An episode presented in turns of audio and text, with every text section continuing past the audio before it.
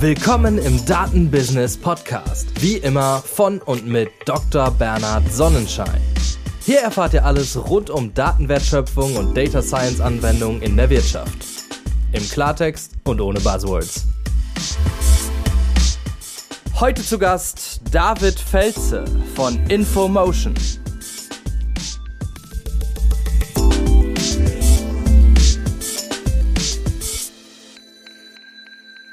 Hallo David.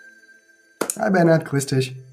David, schön, dass es klappt. Du bist eine ganze Zeit lang bei der Infomotion jetzt. Das wird auch heute das Thema sein unseres Podcasts, was Infomotion macht, was du dort machst. Konkret bist du dort mhm. ja jetzt schon Manager zum Manager aufgestiegen.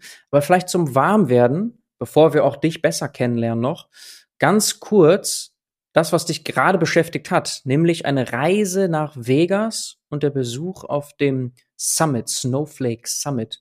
Vielleicht fangen wir damit kurz an, weil das auch hier sehr relevant ist im Podcast, was du da gesehen hast und was du mitnimmst von dieser Reise. Genau. Ja, ähm, gestern wiedergekommen, den Jetlag hoffentlich ganz gut überstanden. War eine, meine erste Reise auch in die USA gewesen, deswegen war das alles, äh, alles relativ viel und neu gewesen. Was ich vom Summit sagen kann, knapp ist halt im Grunde ein super Event von der Organisation her, von den Themen her, die Leute, die Partner mal wieder live zu sehen oder das erste Mal live zu sehen, sich mit den Experten aus den USA zu unterhalten und das was Las Vegas so im Grunde mit sich bringt, ist etwas, wo ich persönlich halt sage, dass es mehr so Phantasialand auf Steroiden für Erwachsene ist.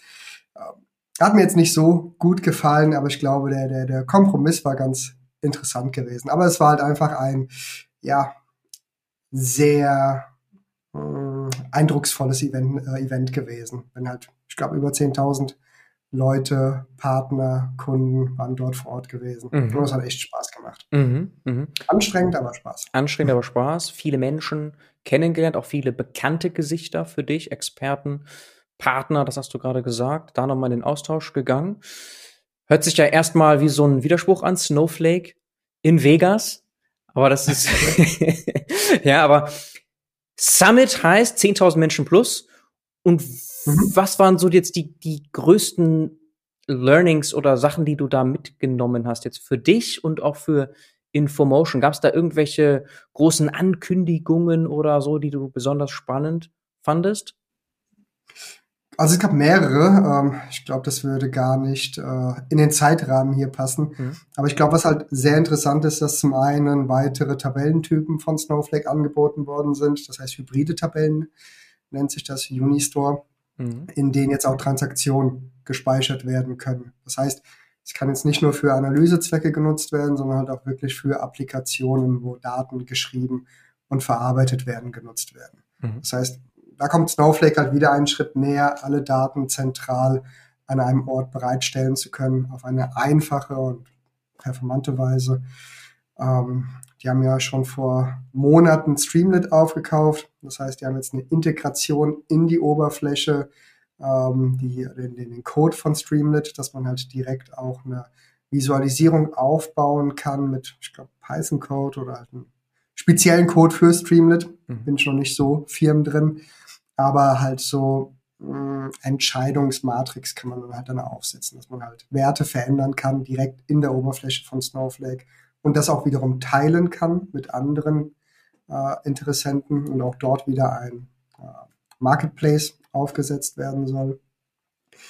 Ähm, Iceberg, äh, Apache Iceberg ähm, ist halt ein Open Source. Ähm, ähm Im Detail weiß ich es auch hier nicht ähm, aber eine Art und Weise, um Tabellen speichern zu können, die halt auch schemaresistent sind. Das heißt, wenn Schemaänderungen stattfinden, die mit Spark abgefragt werden können.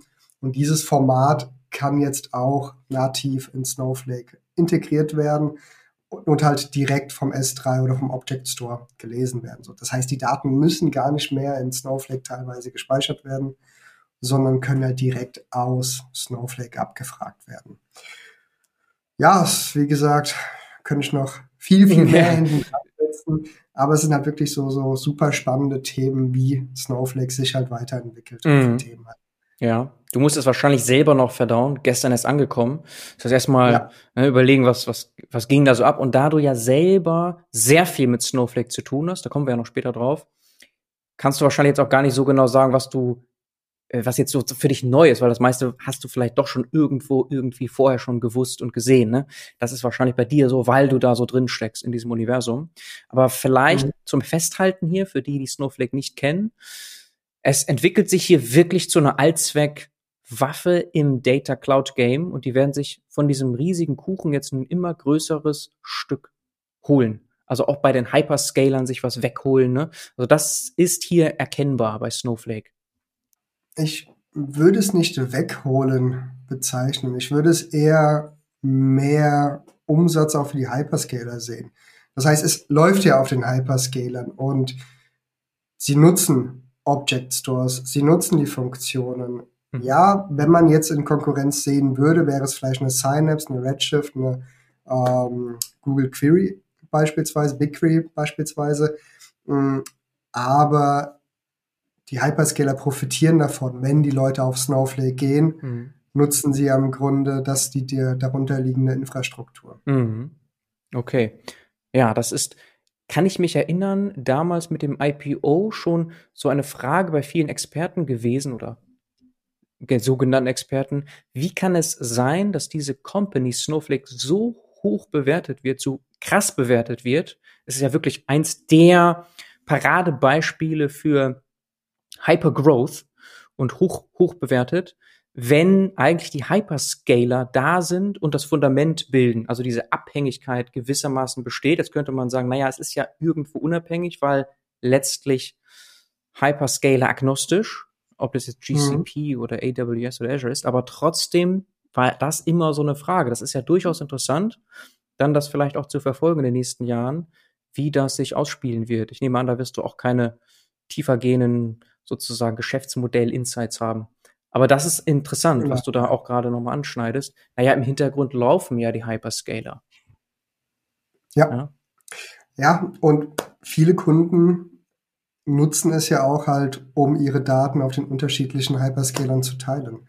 Mhm. Dass man sagt, ich habe meine Hauptinstanz auf einem Azure, möchte aber halt, um Ausfallsicherheit zu haben, Failback zu haben, nach AWS oder GCP synchronisieren, mhm. replizieren, mhm. so dass dann halt auf der Basis dann ja auch ein Zusammenspiel zwischen den Hyperscaler dann auch wiederum stattfindet. Und Snowflake als ähm, ja, virtuelle Schicht darüber, so kann man es ja dann halt im Grunde auch sehen, ist ja egal, ob ich jetzt eine Azure oder eine GCP oder halt eine AWS darunter habe.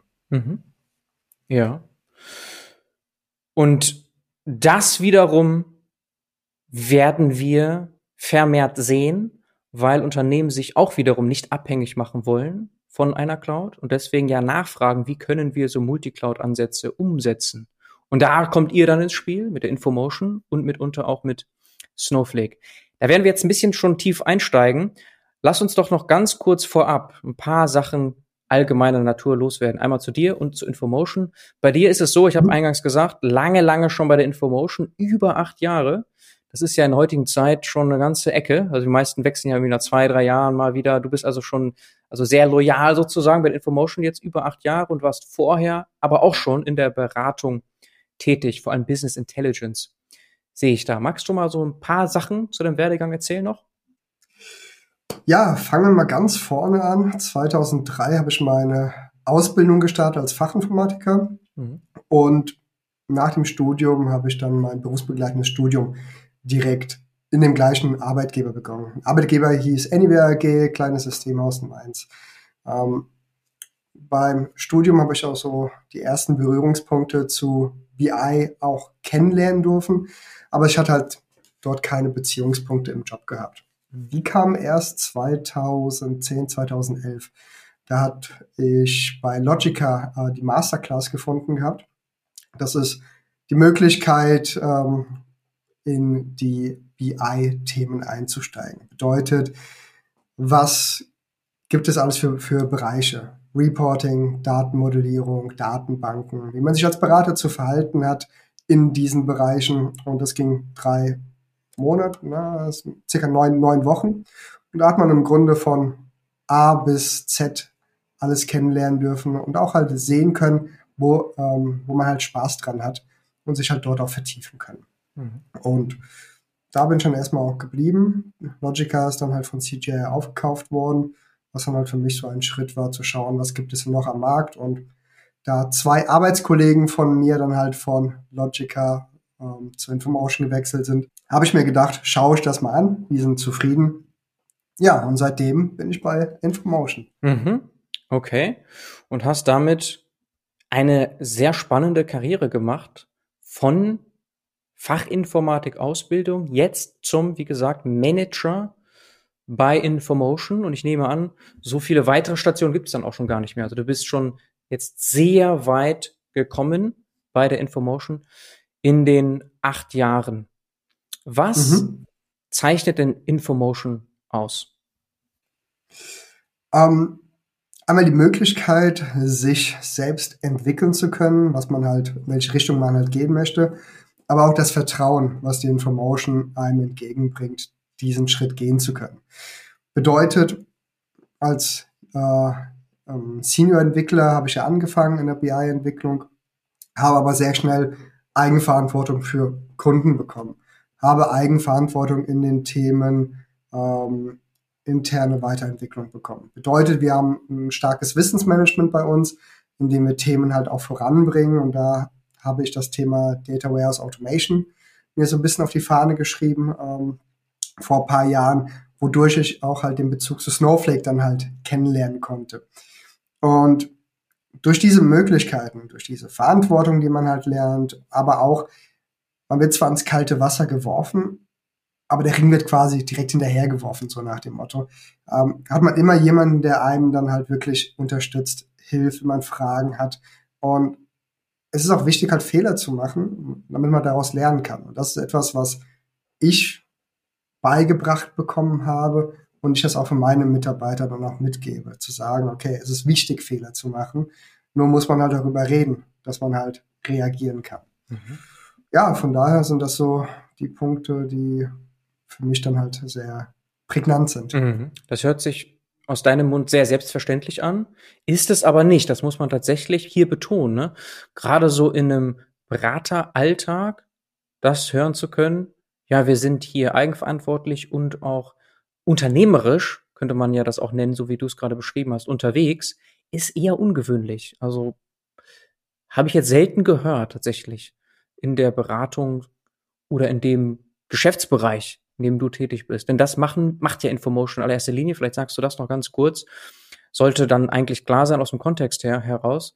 Äh, wir reden hier über ein Unternehmen, Dienstleistungen, BI natürlich, Data, 400 Menschen plus, ne? Vielleicht kannst du da noch ein paar Sachen erzählen.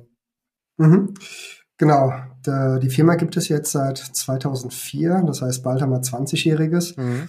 Und zehn Standorte im deutschsprachigen Raum, mhm. fast 500. Ich glaube, die aktuellen Zahlen haben jetzt, dass wir jetzt über 500 Mitarbeiter haben. Mhm. Und der Fokus ist halt auf Daten.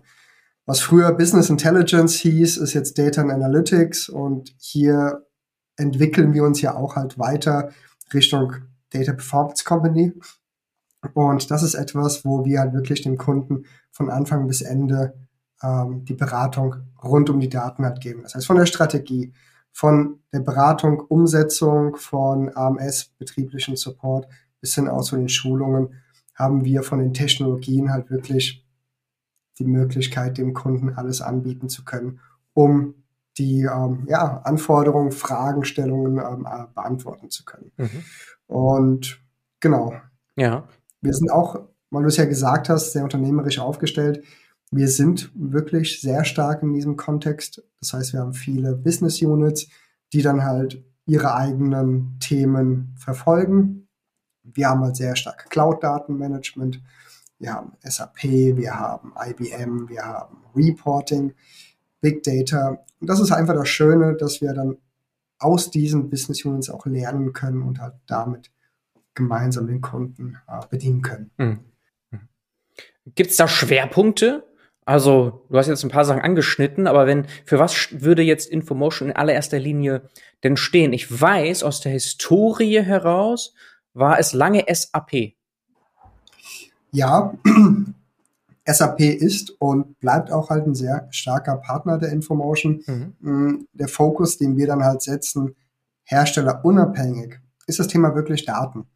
Das heißt, alles rund um Daten wollen wir, können wir und werden wir halt den Kunden dabei beraten. Mhm. Wir haben Kunden, die dann halt sehr stark in die SAP-Richtung gehen. Da haben wir ein sehr starkes Team. Wir haben Snowflake, wo wir dann halt sehr gut äh, unterstützen können. Wir haben IBM. Also wir haben wirklich sehr, sehr viele Themengebiete, die wir abdecken können mit unserem Know-how. Mhm. Und wahrscheinlich aber Richtung Machine Learning, Advanced Analytics einen etwas kleinereren Schwerpunkt, so wie du es gerade beschrieben hast. Ähm, haben wir auch. Das heißt, wir haben eine eigene Unit auch für Big Data, die sich gerade in diesem Kontext sehr stark ähm, bewegen, mhm. Richtung Machine Learning, Richtung Advanced Analytics. Mhm. Wir haben aber auch ein sehr großes Team, was sich um das Thema Reporting auch kümmert, was wiederum auch Advanced Analytics enthält. Das heißt, wir haben nicht sauber getrennte Bereiche, sondern wir haben auch viele Schnittmengen. Mhm. Das heißt, wir haben auch viele Units, die sich wiederum auch Snowflake und Microsoft auseinandersetzen oder die auch SAP und vielleicht anderen Kontext dann auch zu Machine Learning und KI dann halt haben. Mhm. Also solche Punkte sind dann halt auch nicht hart abgegrenzt. Mhm. Okay. Und bei mehr als 500 Menschen kann man natürlich auch schon größere Projekte verschiedener Art stemmen. Das ist ja der Punkt. Ihr müsst ja. euch ja nicht zu sehr fokussieren, was Themen angeht. Okay. Okay. Dann haben wir Infomotion hier verstanden, den Background verstanden. Jetzt noch ein bisschen mehr dein Aufgabenbereich. Also hast ja schon ganz kurz angeschnitten, aber was, was zeichnet jetzt deinen Aufgabenbereich aus? Was genau machst du bei der Infomotion? Genau. Also im Grunde, wie du schon erwähnt hast, ähm, bin ich seit 2014 ja bei der Infomotion dabei. Schwerpunkt war halt gewesen oder ist halt Datenmanagement, das heißt verstehen, was der Kunde für Anforderungen hat, wie ich sie dann halt umsetzen kann, mit welchen Technologien ich arbeite, die Daten zu extrahieren, zu verarbeiten und so bereitzustellen, dass die per Report konsumiert werden können. Da, wie gesagt, klassisch im Oracle-Kontext angefangen mit Informatica und SAP-BO beispielsweise. Mhm. Aber das hat sich jetzt halt so ein bisschen entwickelt. Ähm, das Thema Cloud hat uns ja auch getroffen. Bedeutet, ich habe halt sehr viel das Thema Cloud-Transformation bei uns intern getrieben, auch bei unseren Kunden. Das heißt, was heißt es denn in die Cloud zu gehen? Wie, welche Schritte müssen denn gemacht werden, dass man diesen Schritt gehen kann oder diesen Weg äh, gehen kann?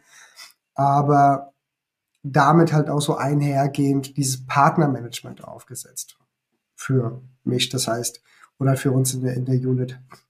Ähm, weil wir können nur so gut sein, wenn wir auch die Technologien dafür haben, die halt umzusetzen. Und das ist etwas, was wir halt sehr schnell auch gelernt haben, mit unterschiedlichen Partnern gut zusammenzuarbeiten, um dann halt dem Kunden so gut wie möglich ähm, helfen und bedienen zu können. Mhm. Das ist so ein Teil. Dann habe ich halt das Thema Kundenentwicklung, was ich halt aktiv halt bin. Weil ich komme ja aus der Entwicklung, habe ja jetzt den Schritt Richtung Management gemacht und es bedeutet eigentlich, und es bedeutet definitiv, dass ich halt nicht mehr coden kann, nicht mehr entwickeln kann, sondern wirklich mehr andere Aufgaben dann halt mitnehme. Bedeutet, dass ich dann halt mich um meine Mitarbeiter kümmere. Schaue, dass sie auf dem Level sind, sie weiterentwickeln kann, um ihr Potenzial halt auszuschöpfen, zu schauen, okay, was möchtest du, wo willst du dich halt hinentwickeln, was, für, was bieten wir als Information auch in diesem Rahmen dafür an. Dann das Thema Kunden. Das heißt, zum einen bestehende Kunden halt auch weiterzuentwickeln, das Vertrauen auszubauen, ähm, als Trusted, Trusted Advisor wahrzunehmen, aber auch halt neue Kundensituationen anzunehmen, zu sagen, wie können wir als Information den Kunden denn halt mit bedienen, helfen, unterstützen. Und da kommen auch wieder halt, wie gesagt, die Partner sehr stark ins Spiel, weil die kommen ja auch oft in diese ähm, oder bringen diese Situation, dass sie halt Kunden haben und die halt Unterstützung brauchen in der Cloud Journey, in ihren Use Cases, in ihren Projekten. Und was durch die Erfahrung, die ich ja jetzt auch sammeln konnte, ich auch halt noch äh, sehr stark mache, ist halt als Architekt mit zu unterstützen, mitzuhelfen und zu sagen, ich gebe das Wissen, was ich über die Jahre gesammelt habe, an meine Kollegen auch weiter, um zu sagen, wie sieht eine Architektur aus, wie haben wir vielleicht gewisse Probleme, Herausforderungen gelöst. Das heißt, im Grunde kann man sich halt so vorstellen, als ob man am Jonglieren ist. Das heißt, jedes der Aufgaben, die ich im Grunde halt habe, sei es Kundenbetreuung, Mitarbeiterbetreuung, Partnermanagement, sind halt Bälle, die ich in der Luft halte und Bälle, die halt keine hohe Prio mehr haben, wie jetzt halt Eigenentwicklung faktorieren beim Kunden, sind halt nicht mehr in der Luft, damit ich mehr Platz und mich mehr auf die anderen konzentrieren kann. Ja. Und Partner heißt zum Beispiel Snowflake und in erster Linie. Genau, nicht in erster Linie. Wir haben auch noch andere Partner. Snowflake ist ja erstmal, blöd gesprochen, eine Datenbank, Datenplattform. Man muss ja dennoch die Daten integrieren können, verarbeiten können, ähm, verarbeiten im Sinne von Reporting oder Dashboarding. Ähm, Governance ist ein Thema. Das sind alles halt Punkte, wo man halt schauen muss, was für ein Portfolio kann man denn, ähm, wie, wie, wie, wie sage ich das denn am besten? Man muss ja dann halt natürlich, wenn man den Kunden etwas empfehlen möchte, die Erfahrung mit den Tools haben und sagen, dieses, diese Konstellation an Tools funktioniert. Und das ist auch die Herausforderung, die man halt hat in diesem Kontext. Ähm, es kommen so viele neue Gesichter, neue Player auf den Markt, die alles können und alles versprechen. Da muss man halt auch gucken, grob, was können die denn, wie gut sind sie denn? Und am Ende muss man halt wirklich eine Architektur anbieten können, auf der man halt selbst weiß, das funktioniert und das ist das, was am Ende halt rauskommt. Mhm. Deswegen ist es halt wichtig, da so ein gewisses Management auch oder Partnermanagement zu haben. Und nichtsdestotrotz ist es für uns auch diese Unabhängigkeit halt wichtig, dass man halt sagen kann, also als Infomotion, wo wir uns dann halt positionieren und sagen, es geht um die Daten und wir als Infomotion bedienen das. Und ich, wie gesagt, persönlich habe halt eine sehr starke Bindung auch zu Snowflake, weil es einfach sehr gut funktioniert und wir davon auch überzeugt sind. Mhm. Ja, genau. Das meinte ich jetzt vor allem auch bei dir und deinem Team. Da ist die Partnerschaft mit Snowflake eine sehr wichtige. Mhm. Und wenn wir da thematisch noch einmal ganz kurz reingehen, was da das Kerngebiet für dich ist, das ist schon dann, könnte man sagen, Business Intelligence und Cloud mit Snowflake oder was würdest weil ich habe natürlich verstanden, ihr habt jetzt verschiedene Teams, es gibt dann Überlapp, man arbeitet zusammen, aber jetzt mal ganz konkret bei dir und deinem Team, was da das wichtigste Thema ist. Genau, also im Grunde ist es halt Cloud Datenmanagement. Ähm, die meisten Projekte, die wir aktuell haben, sind halt Snowflake, teilweise mhm. auf der Azure, teilweise auf AWS, aber auch GCP und dann halt die unterschiedlichen Anforderungen des Kunden. Das heißt, es gibt halt, je nachdem, was der Kunde halt haben will, haben wir dann unterschiedliche Tools im Einsatz oder was der, Tool, was der Kunde auch bereits schon im Einsatz hat, um die Datenintegration und Transformation äh, umsetzen zu können. Aber das ist im Grunde der Fokus Datenmanagement, mit dem wir aktiv unterwegs sind in meinem Team.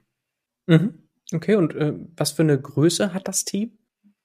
Also mein Team oder die Mitarbeiter unter mir sind sieben in dem Team, wo ich halt bin. Bedeutet, ich bin als Manager, eine Ebene oben drüber nennt sich Business Unit Manager.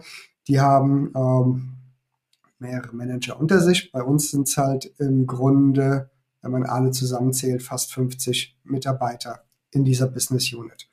Und mhm. die tut sich, wie gesagt, im Kontext ähm, Datenmanagement, teilweise on-premise in einigen Projekten, aber jetzt die Mehrheit Richtung Cloud. Mhm. Okay. Und diesen Weg bist du jetzt gegangen, seit gut einem halben Jahr als Manager unterwegs und damit, jetzt hast du selber beschrieben, nicht mehr so hands-on. Mhm. Das wahrscheinlich auch natürlich mit so ein bisschen Schmerzen verbunden, sicherlich, dass du hier und da dann wahrscheinlich dann doch nochmal auch ein ähm, ja, Kribbeln hast und äh, Lust hättest, da nochmal mitzumachen. Und gleichzeitig ist es ja auch so, dass du in der Tat am Ball bleiben musst. Und da hilft dann wahrscheinlich auch ein Summit, wie so ein Snowflake Summit, dass du dann trotzdem natürlich sehr genau weißt, was Architekturthemen momentan sind. Ja, also ein Summit ist auf jeden Fall viel wert, weil einfach durch die Themen, die halt vorgestellt werden. Also Data Mesh ist halt ein Beispiel, was halt sehr ähm, prä oder prägnant auf diesem Event war. Gab es halt sehr viele Vorträge darüber. Aber auch das Thema mit den Applikationen und das Thema, wie dann halt andere Kunden mit dem Thema Security beispielsweise umgehen. Das sind so Punkte, die man sich auf dem Summit natürlich halt rausholt, aber auch über andere Plattformen. Das heißt, da gibt es ja auch viele Zeitschriften, die man sich halt anschauen kann. Es gibt halt ähm, die TDWI-Vorträge, die jetzt halt kommen. Wir haben bei uns bei der Infomotion selbst haben wir den Innovation Day, wo wir dann halt auch Themen vorstellen aus unseren Projekten aktiv, um dann halt wirklich zeigen zu können, was es denn für Themen sind. Und da kennt man die Experten, da kann man halt wieder darauf zugehen, die Gespräche führen. Und es bleibt halt nicht aus. Und das ist auch einfach ähm, wichtig an der mhm. Stelle, sich mhm. dort halt wirklich weiterzuentwickeln, um dann halt einfach über die Thema zu hören. Man muss ja nicht Experte sein. Das ist ja das Wichtige am Ende. Mhm. Aber dass man halt weiß, okay, da habe ich was gehört, kann, kann ich nachschauen, die Leute fragen oder halt einfach den Hint setzen bei den Kollegen, dass sie sich das mal anschauen. Mhm. Okay, also einer der Bälle beim Jonglieren ist und wird bleiben, natürlich wirklich wortwörtlich am Ball zu bleiben. Ja, also genau. thematisch am Ball zu bleiben, zu gucken, was sind die Bewegungen gerade, dass du da verstehst, was passiert momentan, weil sich das Feld ja in der Tat sehr schnell bewegt. Mhm. Interessant wäre vielleicht mal dein Blick auf Business Intelligence, weil das ist etwas, was dich wirklich schon sehr lange begleitet. Im Grunde ja schon seit mehr als zehn Jahren. Das heißt, da hast du auch eine, wirklich jetzt mal so eine Evolution mitgemacht. Wie guckst du auf das Thema Business Intelligence? Ein riesiges Feld, da können wir uns locker einen ganzen Podcast drüber unterhalten, aber also das vielleicht, was du in allererster Linie darunter verstehst. Ja, ich meine, wie du schon sagst, Business Intelligence ähm, gibt es schon lange. Ich glaube, seit den 90er Jahren ist das Thema als Begriff, äh, kursiert es halt rum. Und das ist da, wo ich auch in diese Rolle reingekommen bin, beim Studium meine Vorlesungen darüber hatte. Aber das Thema entwickelt sich halt weiter. Wir entwickeln es Richtung Data and Analytics, um es halt wirklich so ein bisschen auf den Punkt zu bringen. Aber Business Intelligence für mich heißt ja im Grunde, wenn man jetzt so, so, so die klassische Wikipedia-Description nimmt oder von den anderen Herstellern. Das ist eine End-zu-End-Darstellung, um die Daten aus dem System zu extrahieren, sie in Informationen zu verwandeln und sie dann halt ähm, für die Reporting-Tools-Analyse, für Entscheidungen dann bereitstellen zu können. Ähm, und das entwickelt sich halt wirklich sehr extrem weiter, weil es hat halt sehr, sehr viele Aspekte, Business Intelligence von der Datenhaltung, Integration, Transformation, Reporting, ähm, Advanced Analytics, also das, es kommen immer neue Themen dazu. Das heißt, man hat immer mehr Daten, die verarbeitet werden. Es gibt mehr Tools, die dabei einen unterstützen, ähm, diese Daten zu verarbeiten und ähm, aufzuarbeiten, um dann immer unterschiedliche ähm, ja, Entscheidungen darauf aufsetzen zu können. Deswegen ist es halt nicht nur ein Tool Business Intelligence, sondern es besteht wirklich aus einer Fülle aus unterschiedlichen äh, Bereichen, die mit unterschiedlichen Tools und Themen dann halt auch ähm, ja, bestückt werden können. Mhm. Ich habe vor allem deshalb auch gefragt, einmal dein Background, weil du es so lange gemacht hast und du hast eben ja auch schon angeschnitten. Ihr entwickelt euch zur Data Performance Company, The Data Performance Company. Das ist eine Art Rebranding, so kann man mhm. das eigentlich sagen auf Neudeutsch, das Infomotion gerade macht, von We Love Data zu The Data Performance Company. Da habt ihr auch das Logo jetzt geändert und eben das als Titel für euch gefunden. Ist das das, was dann Business Intelligence ausmacht, die Performance erhöhen von Unternehmen oder wie hängt das zusammen? Was ist der Claim eigentlich dabei? Hm, Im Grunde ist das ja der, der, der Kern. Man will ja Business Intelligence machen, mit Daten arbeiten, um gewisse Entscheidungen darauf aufsetzen zu können, um natürlich schneller Entscheidungen treffen zu können, richtige Entscheidungen treffen zu können. Mhm. Und das ist etwas, wo wir dann halt wirklich den Kunden mitnehmen wollen an die Hand.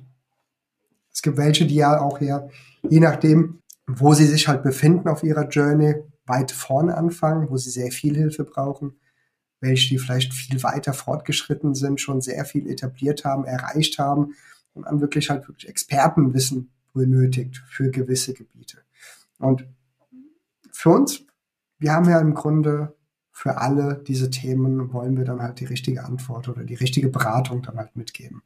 Und das ist etwas, wo wir jetzt auch in dieser Findungsphase sind. Das heißt ja jetzt nicht, wir haben jetzt den, unser neues Markenlogo etabliert und damit ist alles erledigt, sondern wir müssen uns nach, nach außen hin entwickeln. Wir müssen innen uns natürlich auch finden und schauen, was heißt das denn jetzt? Was müssen wir denn jetzt? Was haben wir denn schon alles? Was können wir gut? Was können wir denn noch weiterentwickeln und besser machen? Das, das wird auch eine Journey für uns dann halt sein, wie sich halt Dinge entwickeln. Und ob das jetzt vom Markt getrieben ist, ob das halt durch uns ähm, intern halt getrieben ist, da ist immer Bewegung drin. Und das ist halt etwas, was halt auch Spaß macht und man sich darauf einlassen muss.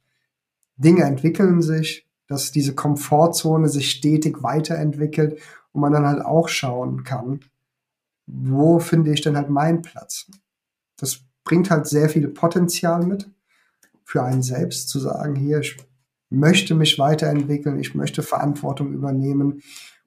Und jetzt gibt es halt noch mehr Möglichkeiten, sich dort zu, äh, ja, einzubringen und halt auch die, die, die Company nach vorne zu bringen. Wie auch halt das Thema bei den Kunden. Und das ist halt, wie gesagt, das ist das, was mir halt sehr, sehr viel Spaß macht.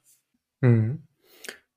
Es ist natürlich vom Slogan her ein Unterschied, ob ich sage We Love Data oder The Data Performance Company, also dieser Fokus auf Performance und damit wirklich auf Business Value mhm. am Ende des Tages. Das ist ja schon etwas, ich nehme an, das hat euch vorher schon ausgezeichnet, aber es wird doch jetzt auch noch mal, wenn man das rausträgt, auch kulturell was machen, oder? Also mhm. Also dieses, diesen ganz klaren Fokus auf Business Wert, Performance. Ja. In Verbindung mit Business Intelligence. Ist das du hast es hier so ein bisschen angeschnitten, so beschrieben, aber hat das, also ist das für dich jetzt auch nochmal so Mindset-technisch, weil darüber haben wir uns auch schon unterhalten, dieses Unternehmerische. Ist das in so ein Mindset-Ding, das finde ich nämlich spannend, dieses Performance in dem Slogan, ist das nochmal, was euch auszeichnen wird jetzt in der Zukunft noch stärker als ohnehin schon? Ja, weil wir uns einfach noch mehr darauf konzentrieren. Bedeutet, wir machen ja schon so viel bei den Kunden, aber es wird nie hervorgehoben. Das heißt, wir sind ja bei den Kunden, wir optimieren Prozesse. Wir bringen die Performance mit den Daten zum Kunden. Er profitiert davon. Und das ist erstmal für uns immer gut gewesen. Und jetzt geht es ja wirklich darum, ey, das, was wir überall gemacht haben, bei den ganzen Kunden, dass wir das mal auch als Story hervorholen können. Was haben wir denn nicht nur technologisch geleistet, sondern halt wirklich als Mehrwert für den Kunden? Und das ist halt etwas, was wir oder was uns halt wirklich auch ausmacht und was wir einfach noch mehr äh, transparent darstellen wollen, um es mhm. dann halt auch bei uns intern zeigen zu können, zu sagen, hey, das haben wir schon alles gemacht, ihr müsst das Rad nicht neu erfinden. Und natürlich nach außen hin zu sagen, hey, wir haben das alles schon mit unseren Kunden umgesetzt. Wir haben die Erfahrung, wir haben über 5000 Projekte in diesem Kontext gemacht, aber halt nicht auf technologischer, auf methodischer Ebene, sondern wirklich auf einem Business Outcome. Mhm. Okay, das heißt, wir werden in der Zukunft wahrscheinlich mehr Case Studies auch sehen, lesen, hören von euch. Ja. Im Bereich Business Intelligence oder generelle Datenwertschöpfung, was genau ihr geleistet habt oder die Datenwertschöpfung dann geleistet habt am Ende im Sinne von Umsatzsteigerung, Kostensenkung, Effizienzsteigerung, all diese Business Outcomes, die wir ja alle suchen. Mhm. Mhm. Okay. Und das ganze Thema Cloud haben wir jetzt nicht so wirklich gerade mal fokussiert. Lass uns das auch noch mal ganz kurz thematisieren, weil das ist ja ein Riesenthema für dich und das bekommt jeder mit, der in dem Bereich tätig ist. Die Unternehmen wollen in die Cloud. Ja, das ist gerade ein riesiger Shift von On-Prem in die Cloud. Warum ist das eigentlich so? Ja, es gibt halt viele Aspekte, aber im Grunde die, die mich am meisten treiben, sind Daten und Workloads. Bedeutet, ich möchte ja idealerweise einfach auf meine Daten zugreifen können und auch schnell. Und ich habe unterschiedliche Workloads. Das heißt, der klassische Ansatz ist ja das Data Warehousing, wo ich per Report drauf zugreife, aber auch, wo es dann halt Richtung KI geht, wo es dann halt Richtung Machine Learning geht.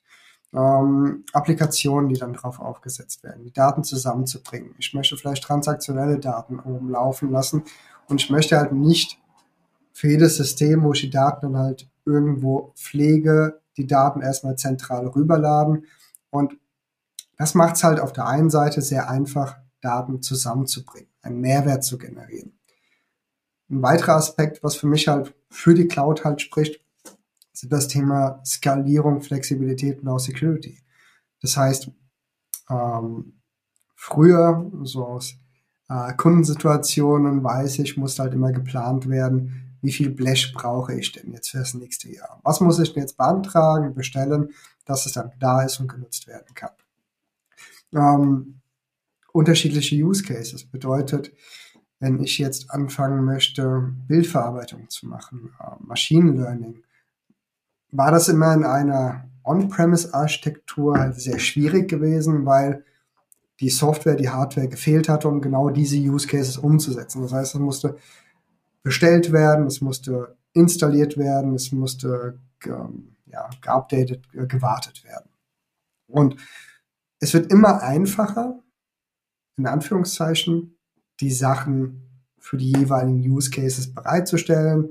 Die Hyperscaler haben unterschiedliche Services, die dann halt hochgefahren werden, gekauft werden können, um dann diese Use Cases umsetzen zu können. Und das ist halt im Grunde so, so das Spannende von der Cloud. Das heißt, von On-Premise zu diesem riesigen Tanker war es dann immer die Frage, wie kriege ich jetzt diese Use Cases umgesetzt? Was muss ich alles vorher beantragen, beauftragen, damit ich es bekomme zu? Ich habe eine Plattform, die es mir ermöglicht, relativ einfach meine Daten dort abzulegen nach einem gewissen Framework. Das heißt, wenn es halt sauber governed ist, secured ist, brauche ich mir keine Gedanken zu machen, weil ich ja diese Vorgaben habe. Ich habe meine Services, wo ich direkt mit den Daten arbeiten kann. Und das ist halt, wo halt Cloud für mich einen sehr, sehr großen Benefit hat, um die Hürden so gering wie möglich zu machen, um einen Benefit für das Unternehmen bereitstellen zu können. Das ja. heißt, um schnell einfach einen Prototypen aufzusetzen, zu sagen, hey, hier sind jetzt alle meine Daten, die ich für diesen Use Case benötige. Das ist der Outcome. Sollen wir es jetzt hoch skalieren? Sollen wir es einfach wieder abbauen? Und damit ist das Thema erledigt. Das mhm. sind so mhm. Sachen, die für mich für die Cloud sprechen. Natürlich sind viele ähm, Faktoren zu bedenken. Es ist, hört sich immer halt einfacher an, wie es ist. Man läuft auch wahrscheinlich am Anfang sehr schnell in eine Kostenfalle. Aber das sind einfach Punkte, wenn man da halt ein Framework hat, Regeln definiert hat, wie es ja auch bei On-Premise ist. Ich glaube, damit hat man wirklich eine sehr, sehr gute Plattform, um wachsen, wachsen zu können. Und gerade mit dem Thema Daten wird ja immer mehr wichtig für den Kunden, ist das dann halt ein, ein valider Schritt in die richtige Richtung zu gehen. Ja, warum Kostenfalle? Tendenziell? Kostenfalle, ähm, relativ einfach. Gerade ähm, die Anbieter wo dann halt you pay as you go. Wenn man jetzt Snowflake als Beispiel nehmen würde, ich habe die Möglichkeit, mit dem XS-Warehouse ähm, zu fahren. Ich habe auch die Möglichkeit, mein Warehouse auf 6XL hochzusetzen und man so. bezahlt halt auf der Ebene. Und mhm. bei den anderen Anbietern ist es halt auch ähnlich. Das heißt, wenn ich einfach mir keine Gedanken mache, einfach sage, Feuer frei mhm. Und die Query, die Abfrage, den Service so machen lasse, wie äh, äh, wie es halt läuft. Hm. Und ich es nicht kontrolliere. Das heißt, auch da ist halt ein gewisses Monitoring dann halt sinnvoll, um zu sehen, wie sind dann halt meine Lasten, was sind meine Kostentreiber und wie kann ich die halt optimieren. Okay, also ich, ich, ich kann sehr schnell mit Kanonen auf Spatzen schießen sozusagen, weil das ist der, der große Vorteil der Cloud, Verfügbarkeit, Flexibilität. Das heißt, ich kann mit einigen Mausklicks eine riesige Maschine bauen de facto. Und das ist natürlich verlockend, aber dann eben tendenziell auch eine Kostenfalle. Also das meinst du, ja. das meinst du vor allem damit. Okay, okay. Natürlich sind diese Vorteile lange bekannt. Ne? Also Flexibilität, Verfügbarkeit, das ist ja das, was schon vor ganz vielen Jahren, womit AWS halt groß geworden ist, de facto ja schon vor vielen, vielen Jahren. Und das waren dann immer Zeiten, in denen aber noch viele andere Unternehmen, gerade hierzulande, gesagt haben, so, ah, hm, also ist diese Balance, okay, flexibel und so, ja, ist ja schön und gut, aber Kontrollverlust, hm, und ich will die Daten ja auch irgendwie bei mir haben. Datenschutz kam ja dann, dann eben auch mit DSGVO nochmal richtig, richtig groß um die Ecke. Das heißt, es waren natürlich viele so Faktoren, die dann berücksichtigt werden mussten.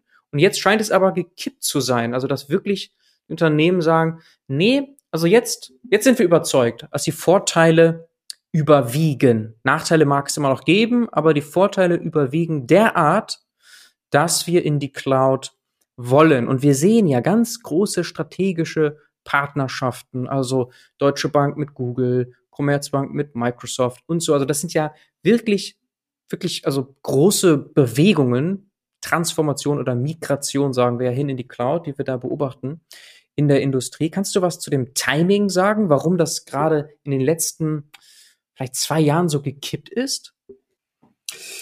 Ja, also ich glaube, Corona ist ein Thema gewesen, meiner Meinung nach, weil es mhm. einfach durch das Homeoffice, durch ähm, die Thematik, dass halt sehr viele von überall aus arbeiten können, es halt einfacher gemacht haben zu sagen, wir gehen dann halt den Schritt Richtung Cloud, dass wir dann die Dienste nutzen. Also ist meine persönliche Meinung an der Stelle. Ähm, okay. Ich denke, was halt auch ein Faktor ist, dass halt viele große Unternehmen, es braucht halt immer einen Anstoß. Mhm. Ein Kunde, ein Projekt, der den Schritt macht, der im Grunde sagt, okay, wir haben es gemacht, es scheint zu funktionieren, dass dann die anderen auch ins Rollen kommen. Und ich glaube, das sind einfach so, so, so Punkte, die halt ineinander greifen. Das heißt, Corona hat halt Homeoffice sehr stark getrieben, bedeutet, die Infrastruktur musste in die Cloud wandern mit Teams, mit allen anderen skalierbaren Themen. Mhm. Daten sind mehr geworden. Die mussten ja natürlich auch gemanagt werden. Kosten ist ein Thema gewesen. Und wie gesagt, gerade vor zwei, drei Jahren sind auch wirklich große äh, Kunden ähm, wie aus dem Retail-Bereich, die jetzt also Snowflake beispielsweise gewechselt sind, eine riesige Teradata-Migration durchgeführt haben mhm. und es erfolgreich auch läuft. Das heißt, das sind einfach sehr, sehr viele Faktoren, glaube ich, die dann halt mitspielen, die jetzt das, diesen Stein ins Rollen gebracht haben. Und security-technisch ist das ja auch gerade mit GDPR gibt es sehr viele gute Konzepte, wie wir halt Daten anonymisieren und pseudonymisieren können, dass die halt auch in der Cloud zusätzlich zu den Sicherheitsaspekten, die die Anbieter halt bringen, dann halt noch uh, on top gesetzt werden können. Mhm. Okay. Also dieses Gegenargument ist kein echtes, zumal on-prem hättest du das gleiche Thema. Wie machst du das möglichst sicher? Vielleicht nochmal sogar mit anderen Schlupflöchern potenziell wo man also nochmal wirklich aufpassen muss. Und das macht ja vielleicht auch Sinn. Also das, was du gerade sagst, naja, Corona, also ob ich jetzt Teams-Instanzen hochfahre, hat ja nicht direkt was damit zu tun, ob ich meine Hadoop-Cluster oder so aufgebe oder sozusagen meine ganzen Datenschätze in die Cloud schiebe, aber durchaus führt das zu einem Umdenken. Ne? Wenn ich das eine so mache, dann denkst du irgendwann vielleicht, naja, es scheint ja zu funktionieren, vielleicht mache ich es dann auch in dem Bereich. Also vielleicht ist das wirklich, wie du gesagt hast, so diesen Stein ins Rollen bringen Dominoeffekte, mhm. dass das dann einfach von C-Level-Ebene dann besser verstanden wurde und dann auch in alle anderen Bereiche gegangen ist. Und da sind wir gerade mittendrin in dieser doch großen, wovon ja Infomotion ihr auch stark profitieren werdet, dass jetzt gerade sehr viele Unternehmen in die Cloud oder Clouds gehen wollen, also einen Multicloud-Ansatz fahren. Und mehrere Clouds heißt dann auch gerne Snowflake. Ne? Ist das für dich der größte Use Case? Das heißt, Kunden mehrere Clouds, wenn es um Snowflake geht, wollen, dass diese synchronisiert sind? Hm, nicht unbedingt. Ähm, Im Grunde mehrere Clouds können ja auch mit anderen Technologien genutzt werden. Das heißt, je nachdem, welche Anbieter genutzt werden, ob jetzt ähm, Azure, AWS, GCP, der Austausch der Daten halt stattfindet über den Object Store, ähm, gibt es ja auch die Möglichkeit, halt auch mit Virtualisierungssoftware zu arbeiten. Denodo beispielsweise ist halt ein Anbieter, wo dann halt auch draufgesetzt werden kann. Snowflake ist eine Möglichkeit, mit der gearbeitet werden kann. Aber oft ist es einfach nur, dass man halt sagt, dass man sich halt aussuchen kann, auf welchen Instanzen gearbeitet wird von den jeweiligen Abteilungen. Ähm, Im Grunde, ja, Snowflake hilft natürlich, diese Unabhängigkeit ähm, aufzusetzen, auch auf eine Art, äh, sehr einfache Art und Weise. Aber es ist nicht äh, unbedingt wie, äh, oder es ist dann halt nicht automatisch Snowflake, wenn man von Multicloud dann halt redet. Mhm, okay. Und von wo aus kommen die Daten in den meisten Fällen? Ich kann mich zum Beispiel noch sehr gut daran erinnern, dass so vor sechs, sieben, acht Jahren habe ich selber mit daran gearbeitet, dass Unternehmen ihre Daten jetzt in irgendwelche Hadoop-Cluster schieben, zum Beispiel von, äh, von der SQL-Welt dann irgendwie reingehen in irgendwelche NoSQL-Geschichten, ob das ein Elasticsearch ist, ob das eben irgendwelche anderen, eben solche Technologien, aber on-prem. Ja, ist das etwas, was abgelöst wird? Diese damals vor fünf Jahren plus Shift hin zu NoSQL, wird das jetzt wiederum aufgelöst und in die Cloud geschoben oder was ist meistens der Ursprung? Ähm, in den meisten Fällen sind es gar nicht die NoSQL, sondern mehr die SQL-Datenbanken. Das heißt, mhm. Oracle, Microsoft SQL, eine Teradata, mhm. ähm, die oder der SAP kann ja auch ein, ein Beispiel sein. Mhm. Das sind im Grunde die, die, die ersten Use Cases, wenn es um die analytische Auswertung geht. Es gibt mhm. dann natürlich auch die NoSQL, ähm, was einfach auch von der, äh, vom Betrieb her, von den Wartungen her sehr aufwendig ist, die dann halt ähm, zu betreiben. Und deswegen ist da der Shift dann halt in eine Snowflake oder grundsätzlich in einen Object Store ähm, der einfachere Weg, wie jetzt einen lokalen Hadoop-Cluster dann halt zu betreuen. Mhm. Und das sind halt die, die, die, die gängigsten Use Cases, mit denen wir dann halt uns auseinandersetzen. Zu sagen, wir haben eine bestehende Plattform, Teradata, Oracle, die muss migriert werden nach Snowflake beispielsweise. Mhm. Das ist das, was wir dann halt angehen. Mhm. Oder IBM. Case, ja. Oder IBM wahrscheinlich auch noch eine. DB2 beispielsweise. DB2 Legacy. Mhm. Genau.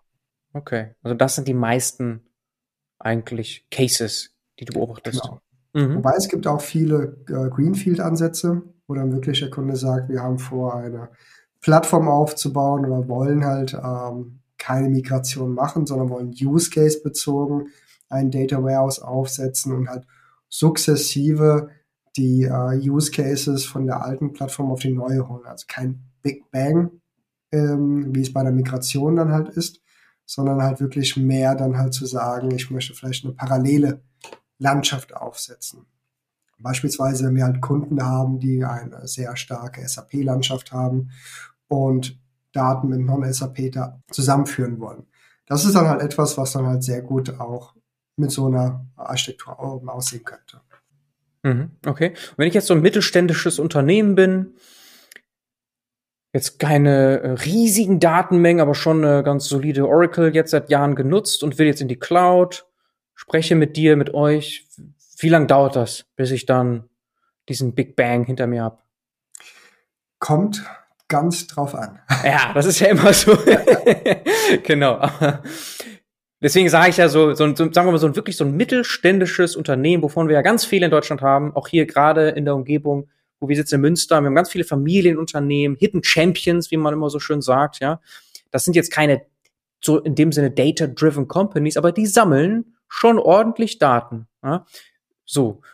Und die haben ihre Datenbanken gut gefüllt und denken auch jetzt so langsam darüber nach, ja, weil es gibt diese Vorbilder, das hast du auch beschrieben, Erfolgsgeschichten, Case Studies und denken sich, ach ja, da wollen wir eigentlich auch mitspielen, das macht vielleicht Sinn. Mhm. Und dann wenden die sich an euch. Und dann müsst ihr irgendwie ja was abschätzen. Wovon reden wir? Reden wir hier von, von einem Jahresprojekt? Reden wir von drei Monaten? Also wie gesagt, das ist halt schwierig zu machen. Was wir in den meisten Fällen machen, ist erstmal so eine Art Vorstudie. Wo wir dann halt wirklich schauen, was, was habt ihr, wo wollt ihr denn hin, was sind die Anforderungen, wo ihr euch dann halt bewegen wollt, ähm, wie stellt ihr euch das dann halt vor, habt ihr denn schon ein Data Warehouse, wollt ihr das migrieren, sollen wir das neu aufsetzen, ähm, wollen wir Use Case bezogen vorgehen, die Use Cases werden dann halt grob schon mal definiert. Und anhand dieser Vorstudie, mit der wir dann eine Architektur ableiten, mit der wir dann halt schon mal grob über die äh, Softwarearchitektur dann halt sprechen. Welche Möglichkeiten habt ihr schon im Haus? Was für ein Skill-Level habt ihr denn im Unternehmen? Möchtet ihr oder will halt der Kunde diese Journey mitbegleiten. Das heißt, stellt er wirklich zu 70, 80 Prozent seine Ressourcen frei, die halt mitentwickeln. Hat er gar nicht diese Kapazitäten, sondern es muss alles extern gemacht werden. Soll es selbst betrieben werden? Soll es dann halt von uns weiter betrieben werden? Also all diese Fragen werden ja in dieser Vorstudie halt geklärt und anhand dessen kann man erstmal gut abschätzen, was das, was der Outcome ist. Das heißt, 1 zu 1 Migration, macht das denn Sinn, eine On-Prem-Landschaft 1 zu 1 in die Cloud zu setzen, was in den meisten Fällen halt echt schwierig ist. Ja, wenn man die Zeit hat, sollte man halt wirklich das eher neu aufbauen, Use Case bezogen. Aber ein DWH, ein BI-Projekt, ein Data-Projekt, hm, das weißt du ja selbst, hat halt nie wirklich so ein, ein hartes Ende. Das heißt, man fängt mit dem ersten Use Case an, es wird live genommen, es geht in den Betrieb, das heißt, es muss betrieben werden, es muss unterstützt werden, wenn halt Fehler auftreten, wenn die Zahlen nicht stimmen, dass man da halt nachschärft. Und dadurch entstehen wieder neue Bedürfnisse, ein neues Reporting, neue Daten, die halt hinzukommen. Das heißt, hier ist es halt wirklich zu sagen, wo ist die Abgrenzung? Wo, bis wohin soll extern unterstützt werden? Bis wohin möchte ich meine Mitarbeiter so weit gebracht haben, dass sie vielleicht selbst weiterentwickeln oder andere Konzepte dann daraus zu entwickeln? Und das ist halt, wo wir halt wirklich offen mit dem Kunden darüber reden, was halt für den Kunden am besten ist am Ende. Und ähm, wo die Reise halt hingehen soll. Mhm. Da haben wir halt die Erfahrung und geben die halt, wie gesagt, auch gerne weiter. Mhm, okay. Ja, also wenn einmal die Migration als Beispiel gemacht ist, ergeben sich wiederum Folgefragen, weil du ja ganz andere Voraussetzungen hast und noch viel bessere Sachen machen kannst auf einmal mitunter, an die du vorher nicht gedacht hast. Ja, dass das ist klar, das kennt man und das soll ja auch genau so sein. Ich wollte nur mal einmal so abfragen, so ein wenn so Pi mal Daumen, wenn wir mal nur die Migration in Angriff nehmen. Ja, was man da so gesehen hat, weil ihr habt ja schon Erfahrungswerte, ihr habt ja schon mehrere Case Studies. Von mhm. daher ist das ja jetzt nicht so, schauen wir mal, sondern ihr habt ja jetzt ja schon, das ist 5000 Projekte plus. Ja. Also da, da, da sieht man ja dann mal so langsam so, womit man so zu rechnen hat. Ja, aber auch hier, ähm, jeder Kunde ist wiederum anders. Und wie gesagt, gerade halt dieser Shift in die Cloud, Migration eins zu eins würde ich halt nur dann machen oder empfehlen, wenn halt ein hartes Enddatum gesetzt ist. Wenn man sagt, ich habe eine Oracle und die Oracle wird äh, nächstes Jahr am 1.6. abgeschaltet. Bis dahin will ich meine Daten, meine Strukturen drüben haben, damit die Prozesse weiterlaufen können. Hm. Gehe ich dann halt mit. Auf der anderen Seite, wenn man sagt, ich möchte jetzt dann halt sukzessive aufbauen, aber halt ein stabiles, flexibles Fundament haben, was halt Datenmodellierung angeht, damit ich es auch erweitern kann um weitere Use Cases. Dann würde ich mir einfach diese Zeit auch nehmen, das sauber aufzusetzen, zu hinterfragen, um halt hinten raus die Sachen schneller und einfacher und effizienter umsetzen zu können. Mhm. Das heißt, das sind einfach die, die, diese Aspekte, wenn man halt mit einer Migration zu tun hat, die man halt äh, betrachten muss. Und von daher kommt es auch auf das Data Warehouse oder auf die Daten halt an. Bedeutet, auch gerade der Mittelstand, die haben ja auch schon Data Warehäuser, die sind ja auch bestimmt Absolut. schon 15, vielleicht sogar 15 Jahre alt. Das heißt, groß gewachsen, komplex gewachsen, vielleicht auch kompliziert gewachsen, man weiß es halt nicht. Deswegen kann man da keine pauschale Antwort halt geben. Das mhm. heißt, wenn ich jetzt 10, 15 Tabellen habe mit jeweils 20, 30 ETL-Jobs, dann ist es halt bestimmt äh, in einem halben Jahr erledigt, wenn nicht sogar früher, die Sachen halt rüberzuholen, zu migrieren, auf eine neue Technologie halt umzuschieben. Habe ich aber jetzt dann doch ein Data Warehouse, was aus äh, Hunderten von Tabellen besteht, weil es vielleicht kompliziert gewachsen ist, ähm, dann tut man sich dann schon schwer an der einen oder anderen Stelle, das dann mhm. halt grob im Vorfeld abzuschätzen.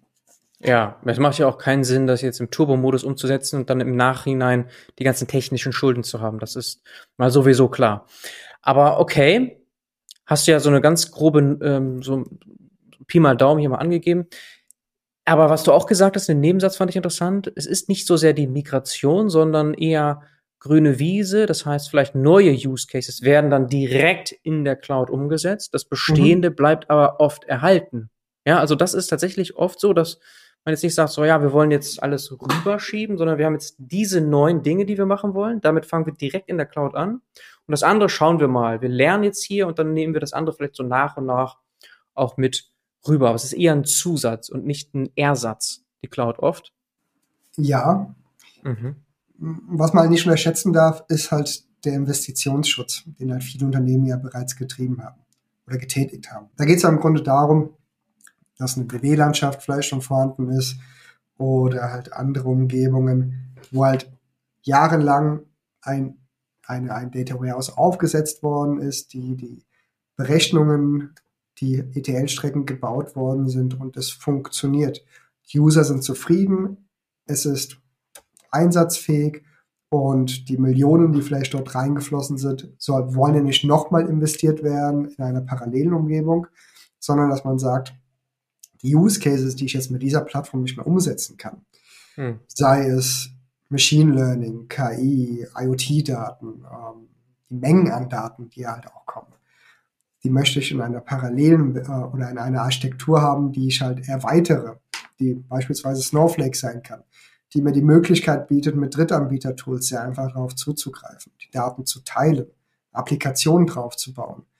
Das ist dann etwas, wo man halt sagen kann, und diese Welten ergänzen sich. Hm. Hier habe ich Use Cases äh, klar definiert, die werden auf dieser Plattform aufgesetzt. Ich habe Use Cases klar definiert, die hier drauf aufgesetzt werden. Aber es muss halt sauber, transparent, nachvollziehbar sein, wo was passiert, woher die Daten halt kommen.